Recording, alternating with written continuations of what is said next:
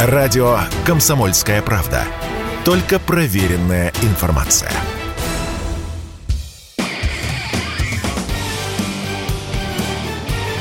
Говорит полковник. Нет вопроса, на который не знает ответа Виктор Баранец.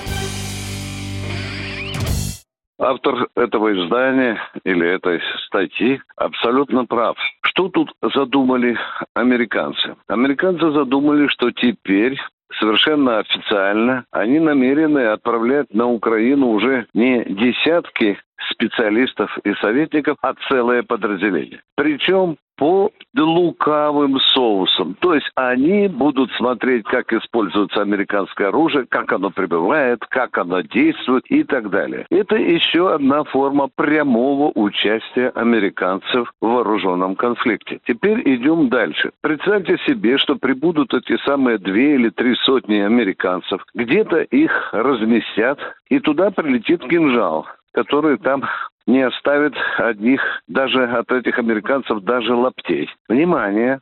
Как будет расценивать Америка вот этот случай?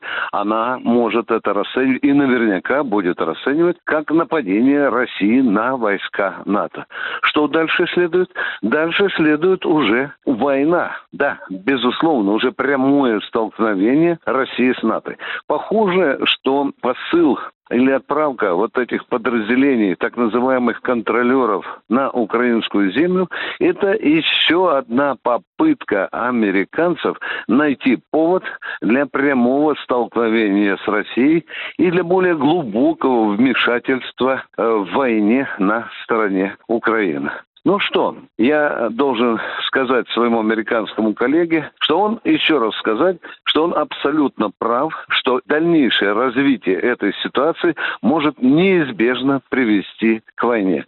Сначала к региональной, а потом, возможно, и мировой. Причем в этом столкновении будут участвовать уже совершенно официально и НАТО, и Россия. Неужели мы этого хотим? Да, конечно, нет. Но похоже, что этого очень хочет Байден и Пентагон. Виктор Баранец, Радио «Комсомольская правда», Москва.